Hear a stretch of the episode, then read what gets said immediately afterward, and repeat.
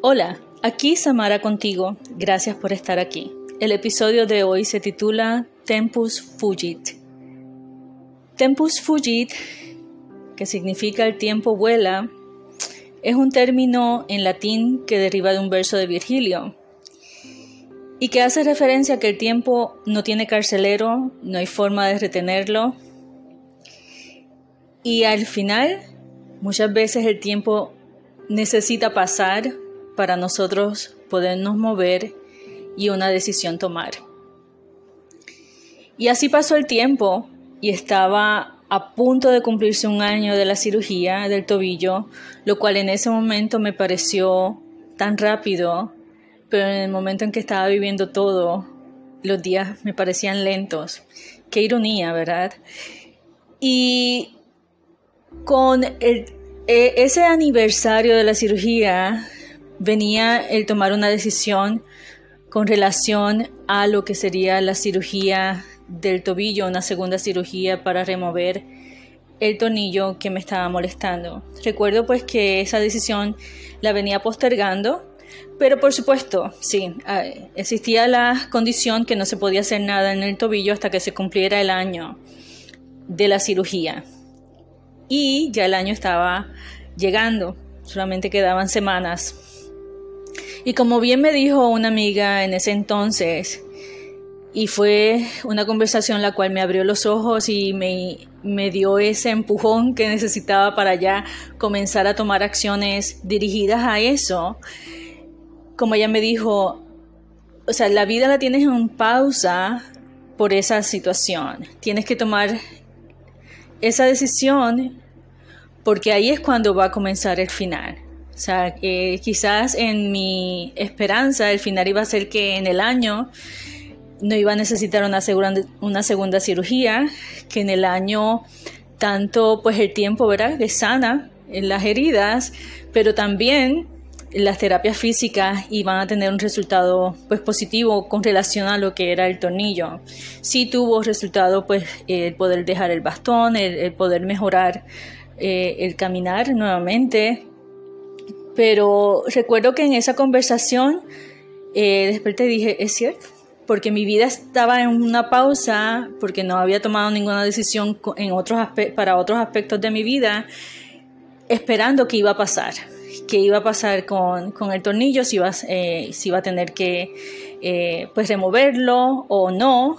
Y, y la realidad es que no, tengo que confesarlo, no había tomado también la decisión y tenía como ese miedo de tomar la decisión porque te lleva un poquito a lo que fue la primera cirugía. Por supuesto no iba a ser igual y no iba a ser tan eh, difícil como la primera, pero te llevaba a esos momentos que fueron, eh, en momentos fueron muy difíciles, muy duros y, sabías pues que tomar una decisión así también iba a traer incertidumbre nuevamente, miedo y todas esas cosas, todo ese espiral de emociones que por el cual pues una realidad como ser humano no quería pasar nuevamente.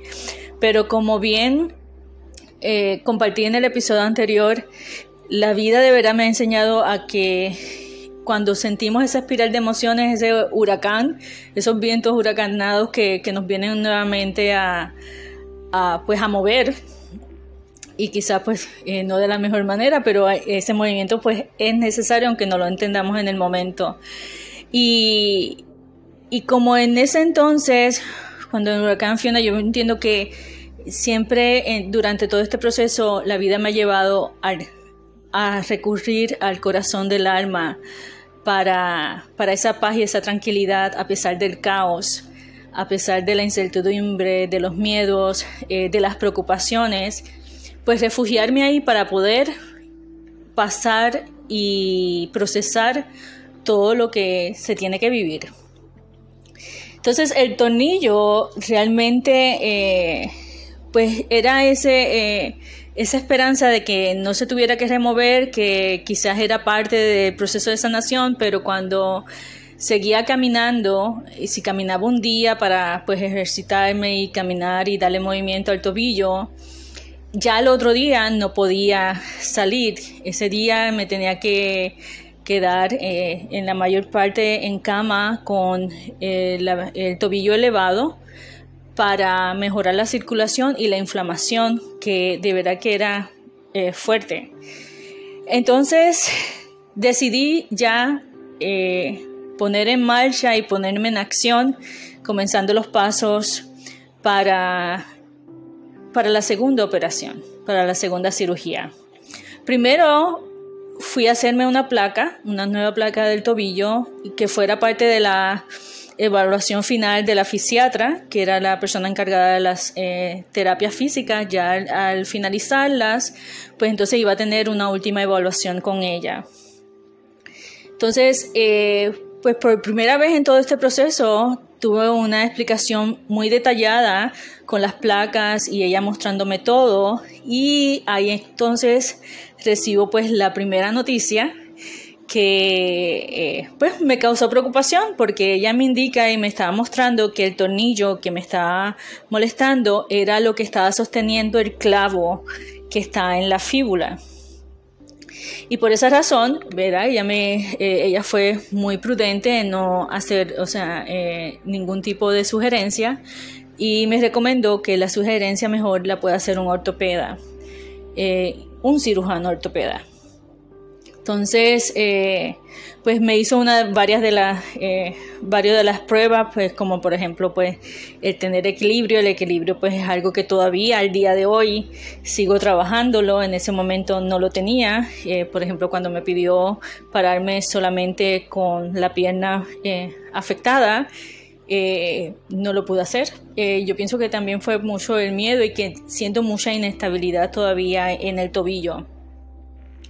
Entonces, eh, pues nada, ella me recomendó que, lo mejor era eh, consultar a un ortopeda para que así yo pudiera tomar la decisión. Ella tenía la esperanza que también las terapias con láser y, también con el ultrasonido iban a también a mejorar lo que sería pues ese dolor del tornillo y pues lamentablemente no fue así. Entonces ahí Voy entonces a lo que sería la segunda parte, que es contactar al cirujano eh, que me operó y recibo otra sorpresa más. Y es que el cirujano había, eh, iba, estaba en el proceso de cambiar de firma de ortopedas y iba a estar en una nueva oficina. Entonces, en ese momento no estaba aceptando a nadie para operar y tampoco eh, podía lo que sería pues verme porque estaba solamente atendiendo a las personas que había operado recientemente. Entonces ahí pues también hice el contacto con lo que sería el plan médico porque decía pues si va a cambiar todavía estaría eh, cubriendo, ah, cubriendo, el plan eh, los servicios entonces ahí encuentro otra noticia más que al cambiarse, aunque fuera la misma ciudad, pero cambiarse de dirección, pues no estaba cubierto. Él entonces tenía que hacer nuevamente los papeles para entonces eh, solicitar para que los servicios de él fueran cubiertos por el plan que, tenía en ese momento.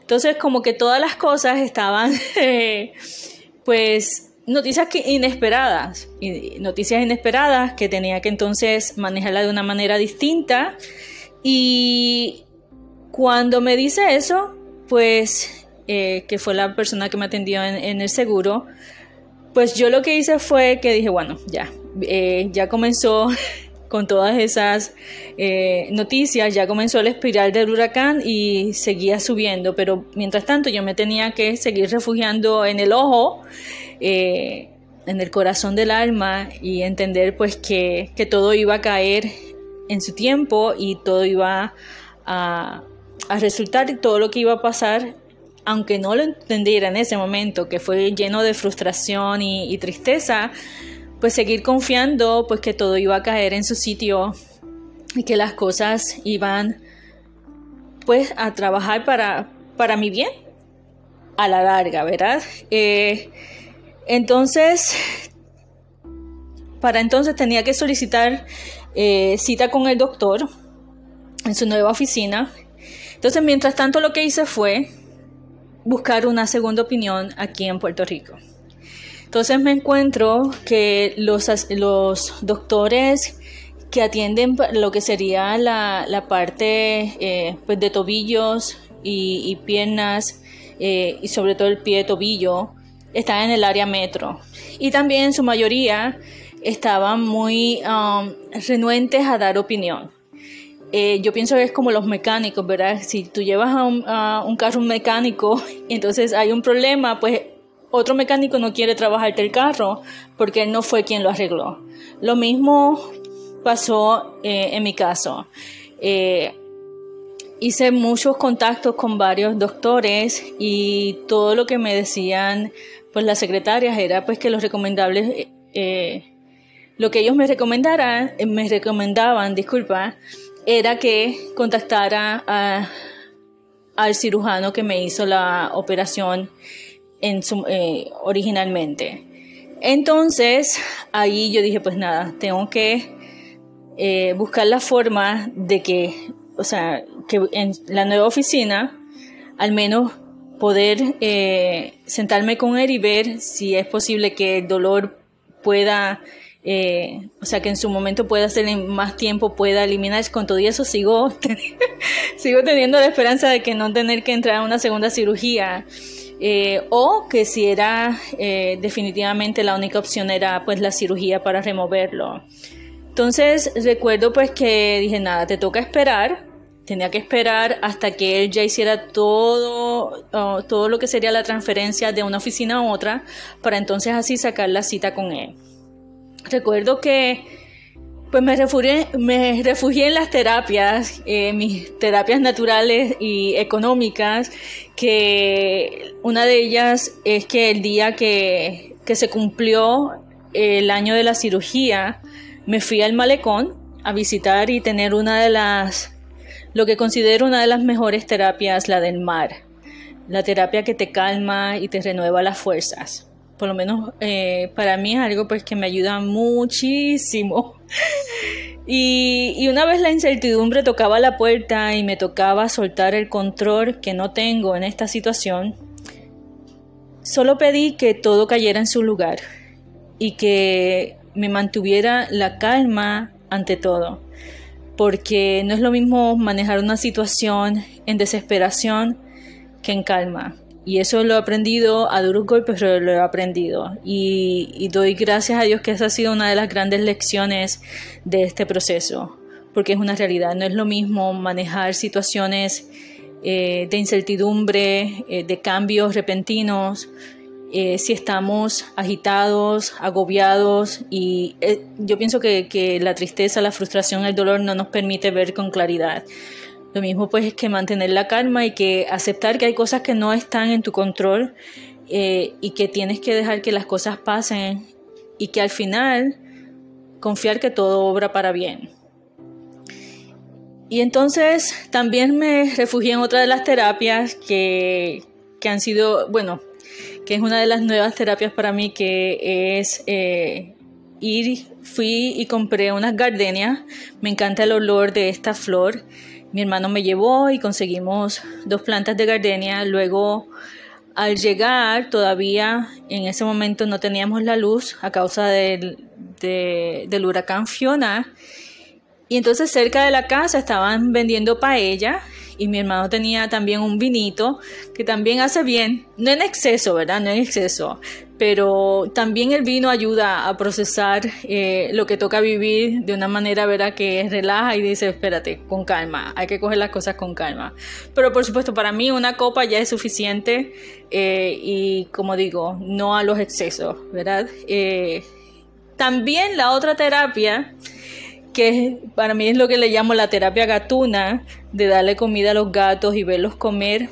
Eh, recuerdo pues que al otro día lo que hice fue eso, eh, dar la comida a los gatos. Entonces son muchos gatos, son como de 12 a 13 gatos. Entonces, eh, de verdad que, que, el verlos comer hace como esa desconexión. me desconectaba de la situación por un momento para conectarme nuevamente, ya más tranquila y, con nuevos ojos. Y también como que, que llegas la vida que, que te rindes a la situación. O sea, que suceda lo que tenga que suceder. O sea, es porque al final no está en mi control, eh, no está en mi poder cambiarla. Entonces, eh, un día a la vez, un día a la vez. Y, y recuerdo que también tuve la oportunidad, tuve una invitación a Orlando, la cual acepté. Eh, fue una invitación por cinco días. Y entre ellas, pues también porque vi la posibilidad de ver al cirujano ortopeda. Y lamentablemente, o sea, se programó la cita y a la vez que se programó la cita, ya también estaban los pasajes listos, pero se extendió por un día para poder eh, ver al doctor. Y en ese momento, cuando hice la cita, me estaban considerando como una paciente regular. Ya estamos hablando, pues, eh, ya estábamos en el mes de noviembre.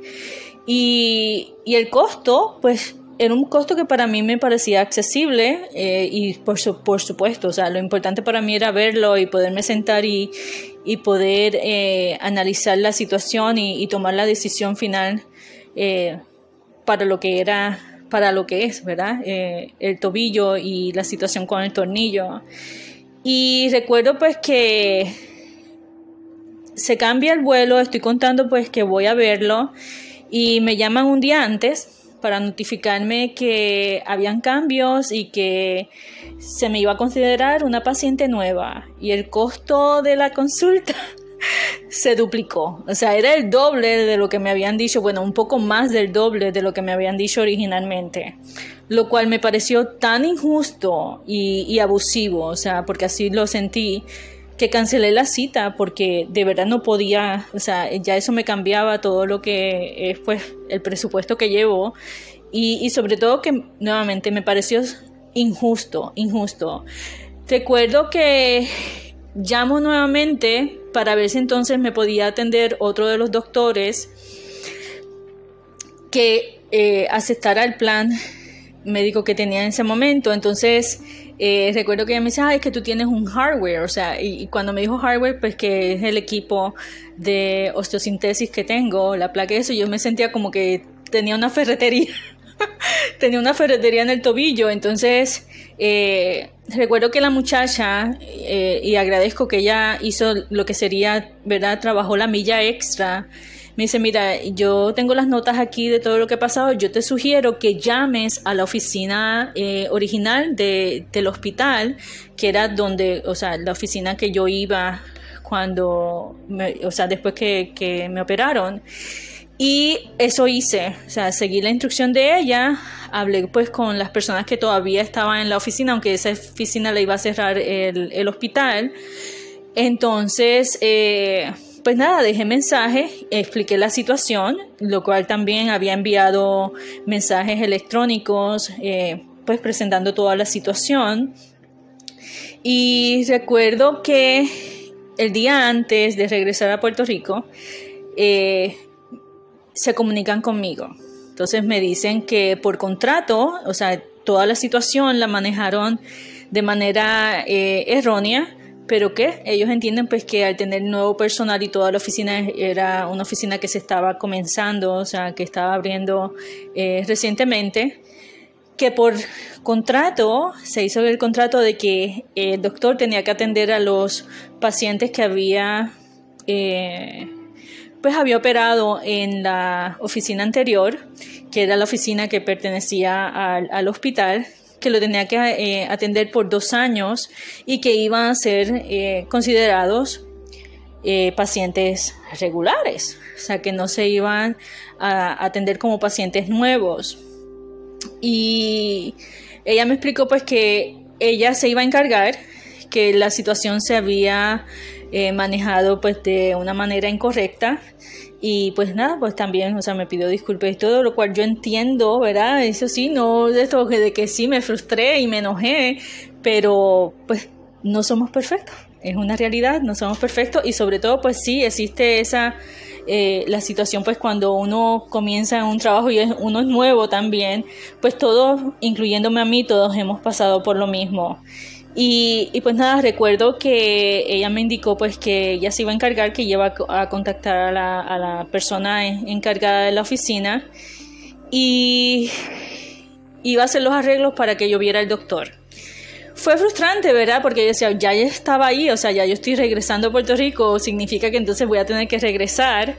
Eh, pero también eh, recuerdo que esta frase me encontró y me dio mucha paz.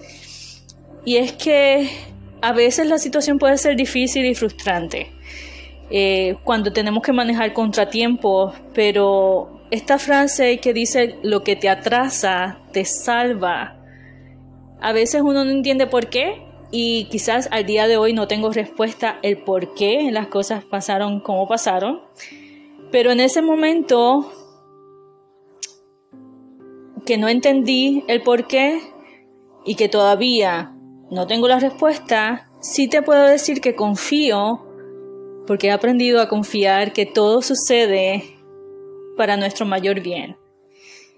Y esta situación no es la excepción y esta historia continuará. Como dice eh, el título de, del episodio de hoy, Tempus Figit, le añado Carpe Diem. El tiempo vuela, vive el momento. Y aunque no entiendas la situación, aunque no entiendas los contratiempos, también confía que lo que te atrasa te salva. No lo veremos la respuesta cuando queremos nosotros, sino cuando se tiene que presentar. Y en algún momento se hará presente el porqué. Y a veces pasan años para ver el porqué de las cosas, pero no dejemos de confiar en que todo al final obra para nuestro bien. Y te agradezco mucho tu atención y sobre todo que lo más importante en la vida es conectarnos. Al tú escucharme, al yo compartir mi historia contigo, eh, hay una conexión. Y te agradezco mucho tu atención y recuerda, no importa las circunstancias, brilla intensamente.